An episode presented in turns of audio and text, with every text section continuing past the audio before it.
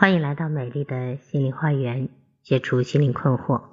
大家好，我是心理咨询师张霞，我的微信号是美丽花园的手写大写字母，也就是大写的 M L H Y 加数字一二三四五六七八九。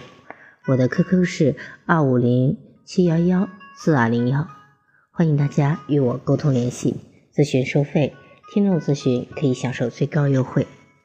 好。今天要分享的内容仍然是孩子教育的问题，从一言一行开始培养孩子健全的人格。在小学三四年级，孩子正处在自我意识发展的上升期，也就是自我意识的客观化时期。自我意识的发展过程是个体不断社会化的过程，也是个体特征形成的过程。如果我们想要自己的孩子既具有独立的个性，也能够很好的与各种人交往，那么就要抓住这个阶段培养孩子的健全人格。首要的品格就是同情弱者，崇尚善良。有位妈妈跟我说了一件事情，她的儿子群群下楼梯的时候不小心摔了一跤，把脚给扭伤了，走路的时候不敢用力。身体的重心就落到了好的那只脚上。儿子上了一天学回来后，提出第二天不去上学了。妈妈有点不解，觉得脚伤是不影响学习的啊。儿子说：“是不影响，可是我一走进教室，全班同学都哈哈大笑，说我是铁拐李，难为情死了。要命的是，他们还要学我走路的样子，一点同情心都没有。我本来就脚疼。”让他们这一闹更疼了。妈妈可以想到，那是一帮孩子在恶作剧，可能有点过分了。儿子很难过，这样的事情儿子也一定没少干。妈妈说：“妈妈知道你希望得到同学的安慰，他们没有这么做，所以你很难过，是吗？那么，当别人遇到困难的时候，你安慰过别人吗？”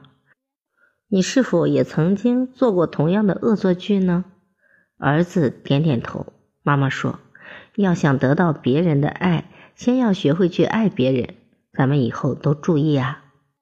我想，通过妈妈这样的教育，这个孩子以后就能够学到同情别人了，因为他感受到了不被同情的酸楚和难过。善乃德之本。当一个人拥有了一颗善良的心，便会做善事，便不会再去伤害别人。这样的人心中有爱。普卡丘说：“真正的爱能够鼓舞人，唤醒他内心沉睡的力量和潜藏着的才能。爱是生命的核心，是健康人格的基础。爱的力量大无边。有爱心的孩子能够不断的吸收到正面的力量。”真的、善的、美的，让自己快乐而强大。家长科学的爱孩子，将孩子懂得爱、会爱，这是父母送给一个孩子受用一生的最好礼物。同情心是爱的萌芽，是善良的表现。当别人遇到困难的时候，同情心能够帮助孩子感受到他人的痛楚，从而给予积极的帮助。即在平凡的相处中，能够体谅他人，嗯，体谅他人的行为，并与对方共情。一个有同情心的孩子，在对方伤心的时候，他会默默的陪伴，而不会做出让对方更为伤心的事情。在民间有着各种各样的关于同情心缺乏的说法，比如“饱汉子不知饿汉饥”，站着说话不腰疼，何不食肉糜？这些都说明了当事人不能够设身处地的了解别人的情况，只从自己的情境出发去思考问题，最终说出了冷酷而不切合实际的话。如果一个人说出了缺乏同情心的话，往往会让对方不舒服，可能会失去朋友。如果一名管理者或者从政人员说出这样的话，则暴露了这个人没有一颗公仆心。当下的孩子可以说是食肉糜长大的，因为生活条件变好和独生子女两方面的原因，大都吃喝充裕，无忧无虑。很多的孩子缺乏生活的体验，所以呢，他们不知道做事情的辛苦。现在孩子除了没有吃过苦，还是缺少分享的一代。他们是独生子女，一出生就是家里的小明星，受大家的瞩目，接受长辈的关爱，因为习惯了而变得心安理得，因为一直是家的中心而不会去关爱别人。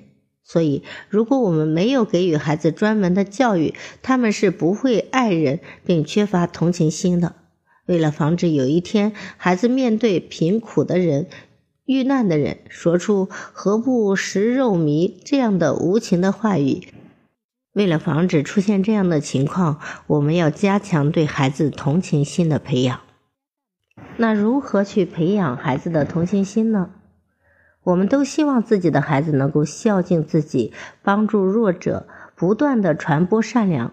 要孩子做到这一点，其实并不难。只需要从小的时候就培养起孩子的同情心。首先呢，让孩子多参加帮扶的活动。现在很多的班级都建立了爱心帮扶团，参加的孩子就要遵循“谁有困难我来帮忙”的原则，喊着“谁有困难请找我的”口号，穿梭于困难的同学之间。具体来说，包括借给同学文具，有病了照顾一下。学习上遇到困难，帮助解答解答。通过这样的活动，可以培养孩子对他人的关心和理解，从而让孩子学会主动的去帮助他人。家长除了要孩子在学校里积极帮助同学外，还可以利用节假日鼓励孩子去边远山区、贫困的地区生活几天，了解那里孩子生活的艰苦，从而做出帮扶的举动。用零花钱给那里的孩子买一些学习用具，把自己不穿的衣服送给那里的孩子，都是孩子们表达爱心的方式。有了这样行动上的表达，孩子就能够体会到帮助别人、爱别人的满足和快乐，就会习惯于做这样的事情。当然，带孩子去儿童福利院、养老院等地方去安慰那些被疾病或者孤独困扰的人们，为灾区捐款。都是让孩子通过表达同情而拥有同情心的好方法。第二，引导孩子读一些爱心的故事。现在孩子们读书很方便，家长帮助孩子选择一些爱心的小故事，比如雪儿、红色玻璃球、七颗钻石、驴皮公主等，都会产生极强的感染力和号召力。第三，接纳另类的同学，在一个班级里。总有一些孩子因为性格的、身体的、家庭的原因而不能够融入到群体当中，显得很孤独。